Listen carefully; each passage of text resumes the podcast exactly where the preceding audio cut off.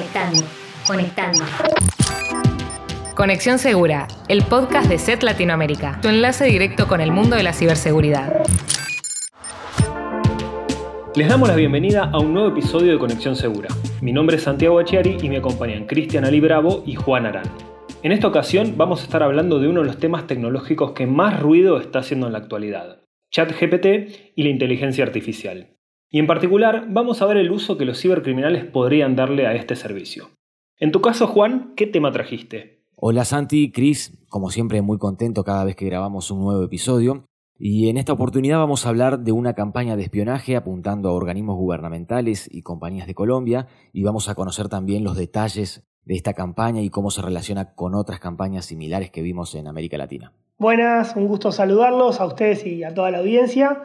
Bueno, por mi parte les propongo analizar el gran crecimiento que ha evidenciado la migración hacia la nube por parte de muchas empresas y organizaciones y también digo ver o detectar qué riesgos son los a los que pueden estar expuestos y qué recomendaciones deben tener en cuenta para fortalecer su seguridad. Bueno, como escuchan, tenemos un episodio muy variado y con muchos temas interesantes, así que arranquemos.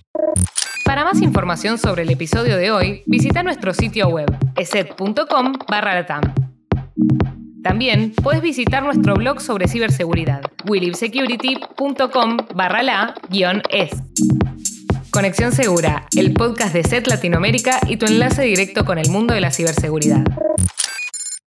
En el último episodio de 2022 analizamos junto al equipo de laboratorio de SET Latinoamérica cuáles son las tres tendencias en ciberseguridad que nos deparan para este año. Y una de ellas apuntaba especialmente a lo que tiene que ver con el machine learning y la inteligencia artificial. Y si tomamos en cuenta la fiebre que estamos viviendo por la aplicación de la inteligencia artificial, y en particular nos referimos a ChatGPT, podemos ver cómo esta tendencia ha cobrado rápidamente una relevancia que ya estábamos esperando. Les invitamos a que escuchen ese episodio sobre Tendencias 2023 que dejamos en la descripción del episodio para conocer más, pero en esta sección queremos repasar las diferentes maneras por las cuales los cibercriminales podrían aprovechar ChatGPT para llevar adelante sus operaciones. Pero antes que nada, repasemos a qué nos referimos cuando hablamos de inteligencia artificial. El concepto de inteligencia artificial refiere a una disciplina que intenta emular distintos aspectos de la inteligencia humana a través de la tecnología, ya sea su raciocinio para la resolución de problemas, su capacidad para tomar una decisión sobre la base de información recolectada o su capacidad para realizar tareas complejas. Y dentro del universo de aplicaciones está, como decíamos antes, ChatGPT, que se ha convertido en la plataforma con mayor crecimiento en usuarios en la historia de Internet. ¿Y de qué se trata? Básicamente es un chatbot desarrollado por OpenAI. Se trata de un modelo basado en inteligencia artificial que le permite a las personas interactuar con este chatbot a través de texto buscando emular un diálogo con una persona. Este servicio fue entrenado con grandes cantidades de texto para poder responder a preguntas o bien proporcionar información. Y si bien presenta errores, eso hay que decirlo, la verdad es que a través del proceso de entrenamiento va mejorando su capacidad para interactuar de forma automática frente a las diferentes consultas que las personas le hacen. Eh, de hecho, Santi, hicimos la prueba de consultar al propio ChatGPT qué es ChatGPT. Y según sus propias palabras, se autodefinió de la siguiente manera. Soy ChatGPT, un modelo de lenguaje entrenado por OpenAI. Estoy aquí para ayudarte con cualquier pregunta o información que necesites. En las respuestas que da podemos observar que ChatGPT se comunica de una manera amigable y que además emplea un lenguaje muy accesible, lo cual de cierto modo explica la gran popularidad que cobró en tan poco tiempo. Pero, como siempre decimos desde este espacio, la tecnología es una herramienta y en este caso, además, se encuentra disponible para cualquier persona que quiera usarla. Por lo tanto, nos lleva a la pregunta sobre si ChatGPT también puede ser utilizado por los cibercriminales. Y la respuesta es que sí. Cuando le preguntamos cómo podría ser utilizado por los cibercriminales, la herramienta dijo, es probable que los cibercriminales utilicen modelos de lenguaje como yo para automatizar tareas de phishing y suplantación de identidad, generar contenido malicioso como correo electrónico y sitios web falsos y generar contenido automáticamente en redes sociales con el objetivo de propagar información falsa o engañosa. O sea que podríamos decir, a confesión de parte, relevo de prueba. Pero ¿cuáles son las maneras en la que los cibercriminales podrían utilizar ChatGPT. Vamos a repasar algunas. Comencemos por las fake news. En caso que se quiera generar una noticia falsa que se distribuya en Internet, y apelando a la creatividad y utilizando los parámetros correctos, esto es totalmente posible dentro de esta plataforma. Sí, de hecho, al hacer una prueba y solicitarle a ChatGPT que redacte un artículo que afirme que Elon Musk sorpresivamente compra la empresa Meta, la plataforma redactó un artículo en el que hasta incluye una supuesta declaración del propio Musk al respecto, así que a ese nivel. Sí, y otro uso que se le podría dar también tiene que ver con los ataques de phishing. Es bastante frecuente encontrar algunos correos o mensajes de phishing que tienen errores de ortografía. Por lo tanto, los cibercriminales también pueden aprovechar la capacidad de ChatGPT para redactar correos electrónicos, por ejemplo, uno que anuncie la suspensión de una cuenta de home banking. Y al hacer una prueba para ver si esto era posible, la realidad es que la plataforma lanzó una advertencia sobre el posible uso de su respuesta, pero ajustando algunos parámetros del pedido, finalmente lo que ocurrió es que se generó un correo bastante persuasivo y bastante creíble. Pero de todos modos, en donde la cuestión se pone un poco más complicada es cuando se le solicita al servicio la generación de código en diversos lenguajes de programación. Y más allá de que la plataforma no va a generar un código malicioso que sea muy complejo, lo cierto es que está en condiciones de escribir ciertos programas que podrían ser aprovechados para realizar actividades maliciosas, como por ejemplo un keylogger. Otro punto que debemos tener en cuenta es la automatización de procesos ofensivos. A la hora de realizar ataques dirigidos, los cibercriminales suelen realizar un proceso de reconocimiento, y esta labor incluye realizar tareas que tienden a ser repetitivas. Sin embargo, en los últimos años fueron surgiendo herramientas que permiten acortar estos tiempos de estas tareas. Y teniendo en cuenta esto que nos comentás, Juan, la pregunta que surge es, ¿podría utilizarse ChatGPT para estas actividades? Y lamentablemente sí, por ejemplo, si un cibercriminal se encuentra en la fase de acceso y necesita un script para poder abrir una shell reversa, la verdad es que podría hacerlo muy simplemente utilizando ChatGPT para obtener esa información. Y otra cosa que también vale la pena mencionar es que además este servicio cuenta con una API que permite alimentar a otros chatbots. Entonces, en este sentido, no nos sorprendería que se aplique para llevar adelante chatbots maliciosos con el objetivo de engañar a personas y realizar estafas de todo tipo. Por último, si quieren ver capturas y el proceso de creación de varios de estos ejemplos y bastante más información, les invitamos a que visiten el artículo de Willip Security que está en la descripción de este episodio.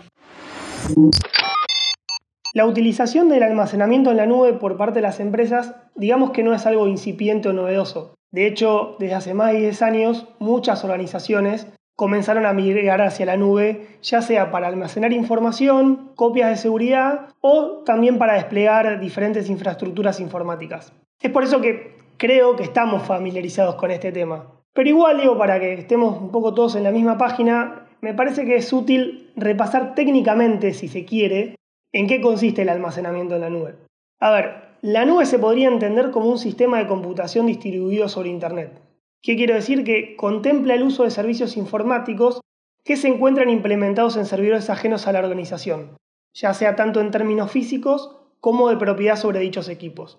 Entre las características de la nube se encuentran, por ejemplo, la posibilidad de acceder a diferentes recursos de cualquier lugar que cuente con conexión a Internet, también el ahorro de recursos de hardware en caso de que se utilicen aplicaciones en la nube y como mencionaba hace un ratito, también la posibilidad de almacenar información o copias de seguridad. Ahora bien, digo, si el uso de esta tecnología ya data de hace varios años, digo, se preguntarán por qué trae este tema hoy a la mesa. La realidad es que la migración hacia la nube ha evidenciado una implementación masiva y muy rápida por parte de muchas organizaciones. Y digo, claramente acá hubo un factor eh, quizás determinante o propulsor que fue la pandemia ocasionada por el COVID-19. Porque así como la pandemia nos obligó a nosotros como personas a modificar muchas de las rutinas que teníamos en el día a día, también tuvo su impacto en el campo laboral. Y como decía, tal es así que hizo que la migración a la nube se acelere de una manera muy, muy abrupta y repentina. Sí, de hecho, la nube permitió que la operatoria de muchísimas empresas no se viera afectada y que pudieran tener una continuidad en su negocio, más allá de, las normas de aislamiento definidas por 2020 por los diferentes países. Y es por eso que hoy en 2023 no nos sorprende que gran parte de las organizaciones tengan implementado un esquema de trabajo híbrido o bien remoto al 100%. Sí, tal cual, Santi. De hecho, los beneficios de esta modalidad son, son muchos, digo, desde un mejor equilibrio entre la vida laboral con la social barra familiar, el ahorro en tiempos de traslados, incremento en la productividad, digo, hay muchos beneficios, pero también, claro, está la, la otra cara de la moneda, que son los riesgos que esta tecnología puede, puede implicar. Porque, a ver, repasemos, si un colaborador o colaboradora trabaja desde su casa, implica que la comunicación con el entorno del trabajo se realice ya sea a través del correo, un chat o alguna aplicación de videoconferencias. Que se utilice también la red hogareña de Internet para conectar a la red corporativa. Y por supuesto que la computadora laboral es aquella que nos brinda la empresa para trabajar, sea también utilizado para algunas actividades personales, ya sea hacer compras, la utilización de redes sociales, acceder a servicios personales como el correo. Es así como este uso de la infraestructura cloud supone una nueva oportunidad para los cibercriminales.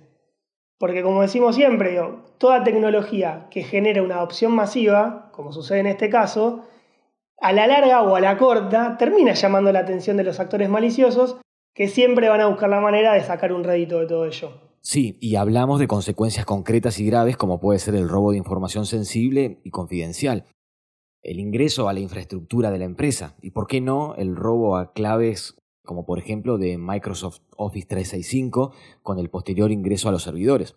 La ecuación es sencilla, mientras se expanda el perímetro, más oportunidades van a tener para vulnerarlo y más graves pueden ser sus consecuencias.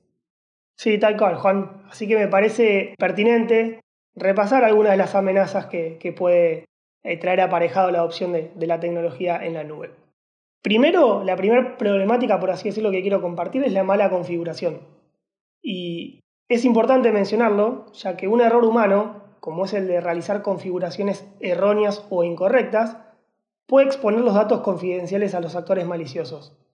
De hecho, digo, es así como cada año se filtran miles de millones de registros y esto representa no solo una gran amenaza para la seguridad corporativa, sino también para la reputación y los resultados. Por otro lado, la información también puede correr riesgos si la organización los transmite a través de una conexión insegura. Por supuesto que digo, la nube implica una mayor complejidad, lo cual puede crear algunas brechas de seguridad, especialmente digo, si las organizaciones ejecutan múltiples eh, nubes híbridas en servidores locales algunos de los cuales pueden necesitar ser accedidos a través de PPN. Y, acá creo que es un desafío doble.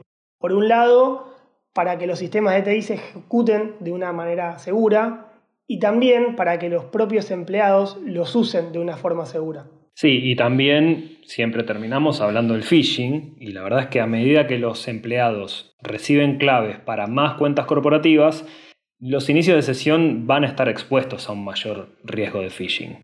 Por compartir un dato, Google afirmó que en abril de 2020 bloqueó 18 millones de correos electrónicos maliciosos relacionados con la pandemia. Esto es en un día. Y la verdad es que las credenciales que se roban en ese tipo de ataques podrían llegar a usarse tanto para desbloquear aplicaciones corporativas como también en ataques de fuerza bruta para intentar comprometer a otras cuentas. Sí, tal cual. El escenario parecería ser muy complicado, pero la verdad que creo que siempre son los, los más bonitos los finales felices y por eso creo que mejor compartir algunas buenas prácticas en seguridad en la nube que claramente van a favorecer y a mitigar el riesgo de cibernético de, bueno, básicamente de todas estas cuestiones que analizamos.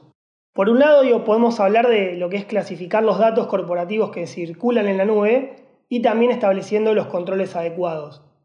También eh, va a contribuir contar con un cifrado robusto para aquellos datos que residen en la nube, tener por supuesto, como siempre remarcamos, contraseñas seguras, utilizar el multifactor de autenticación y cuando no, no porque sea última es la menos importante, sino justamente creo que es una de las principales, la capacitación constante de los empleados, sobre todo para saber cómo detectar phishing. Y todo esto que mencionaba creo que es fundamental como también contar con una protección de última generación. Y justamente desde SET tenemos soluciones que se administran desde una única consola basada en la nube, ya sea para proteger computadoras, equipos portátiles y los dispositivos móviles según la necesidad de cada tipo de empresa. De hecho, actualmente tenemos vigente una promoción exclusiva que está dedicada a impulsar la adopción y el upsell de nuestras soluciones cloud. Eh, me refiero, por ejemplo, a un 25% para alguno de los bundles para empresa y de un 30% específicamente para Set Protect Advanced. Además, se hará un 30% de descuento a aquellos clientes que decidan hacer un upsell de sus bundles vigentes.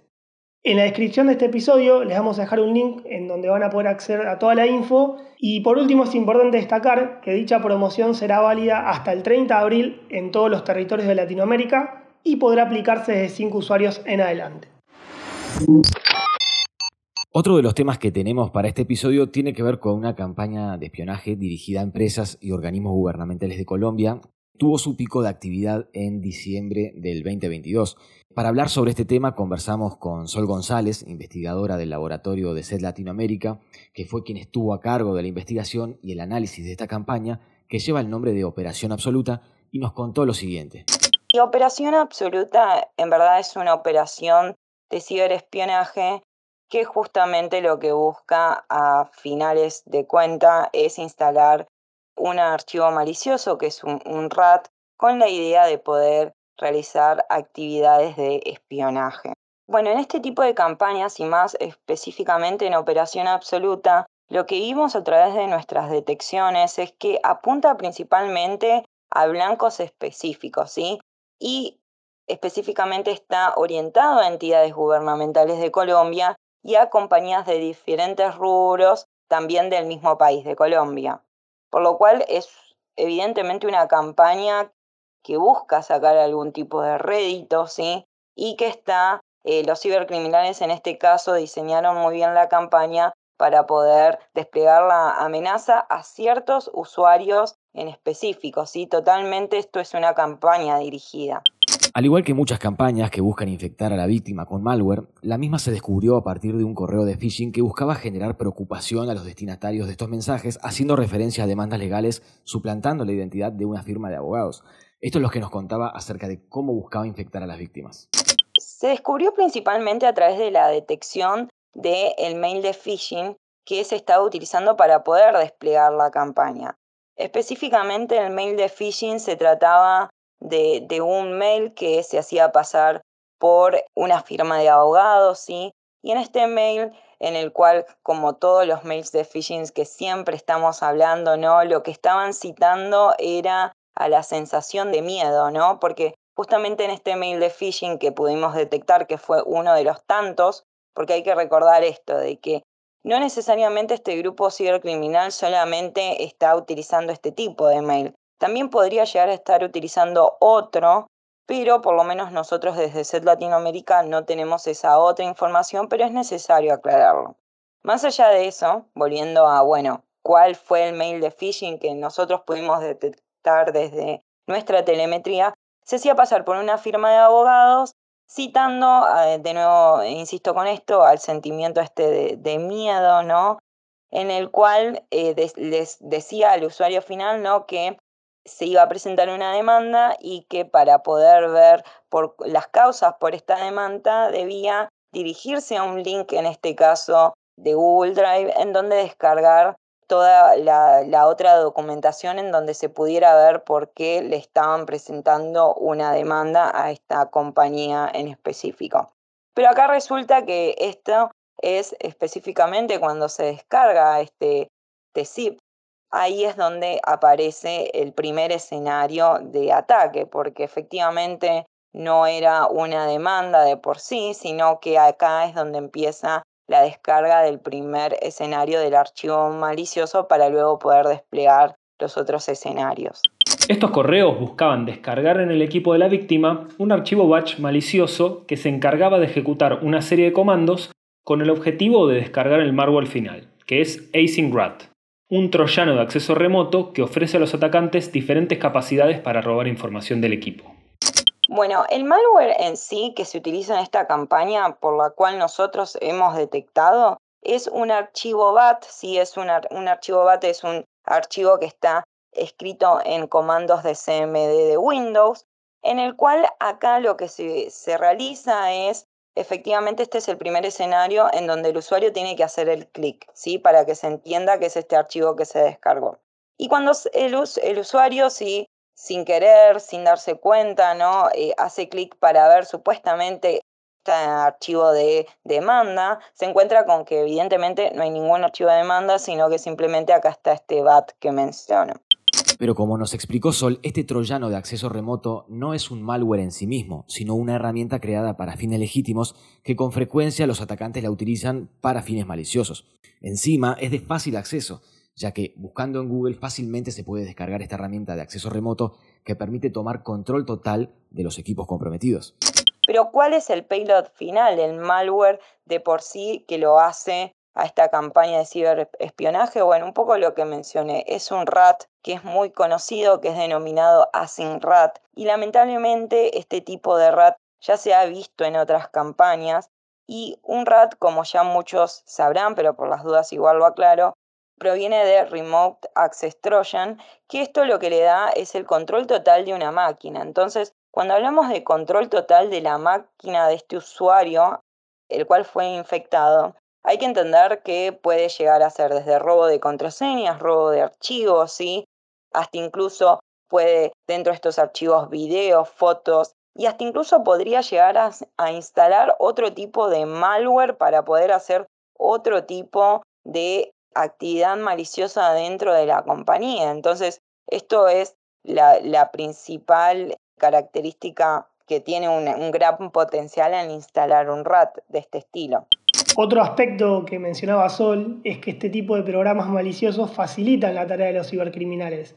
De esta manera ellos solo deben concentrar sus esfuerzos en otras cuestiones, como puede ser la forma de evadir los mecanismos de seguridad de las empresas para lograr instalar este software en los sistemas de las víctimas. Las motivaciones de este tipo de ataque es robar información, como credenciales y otro tipo de datos sensibles, y lo que pueden hacer con esta información varía. Si bien pueden extorsionar a la víctima, como lo suelen hacer generalmente los grupos de ransomware, muchas veces el objetivo simplemente es comercializarla en foros de la dark web para que otros cibercriminales la utilicen y el modelo de negocio es simplemente robar la información y venderla.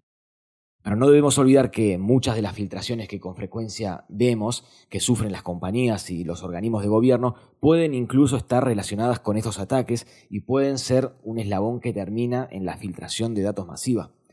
Algo importante también para destacar es que en los últimos años se han dado a conocer varias campañas de espionaje similares apuntando a organismos del Estado y empresas de Colombia, Venezuela, Ecuador, y en todos los casos utilizando RAT de este tipo ya sea herramientas legítimas de fácil acceso, así como programas maliciosos cuyo código se filtró, y todos estos RATs son utilizados por muchos criminales por el bajo costo que tienen y por la amplia cantidad de información disponible acerca de cómo utilizarlos. Esto en parte tiene que ver con la poca madurez de la seguridad que tienen algunas empresas y los usuarios, ya que los cibercriminales no ven la necesidad de cambiar sus estrategias, ya que estas herramientas de fácil acceso siguen siendo redituables para su modelo de negocio.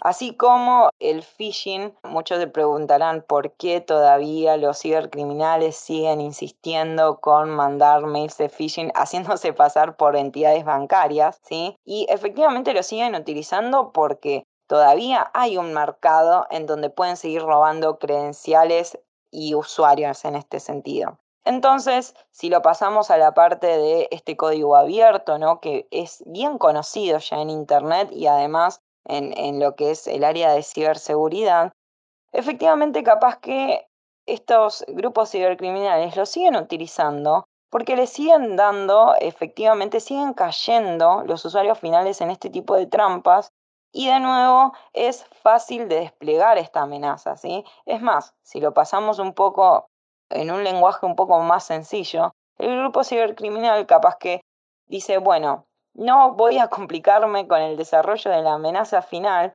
si total yo ya tengo asegurado que el usuario va a hacer clic y va a descargar esa amenaza. No importa qué tan compleja sea, porque total yo sé que el usuario va a seguir haciendo clic para desplegar esa amenaza. En resumen, este tipo de campañas como Operación Absoluta son un llamado de atención para las empresas de América Latina y un recordatorio de lo importante que es revisar y hacer mejoras en los mecanismos de defensa para evitar ataques de este tipo, ya que si bien son detectables por prácticamente cualquier solución de seguridad confiable, la cantidad de campañas con características similares en los últimos años nos dicen que siguen siendo suficientemente efectivas y atractivas para algunos grupos cibercriminales. Bueno, como habrán escuchado y como les prometimos, tuvimos un episodio muy variado y con muchos temas súper interesantes y me parece que llegó el momento de compartir algunas reflexiones con la audiencia. Sí, en el caso de la tecnología basada en la nube, como hemos visto, evidenció una adopción masiva no solo por usuarios hogareños, sino también corporativos. En el caso de las organizaciones y empresas, sobre todo, representó una oportunidad única de continuar con el negocio durante la etapa más cruda de la pandemia ocasionada por el COVID-19.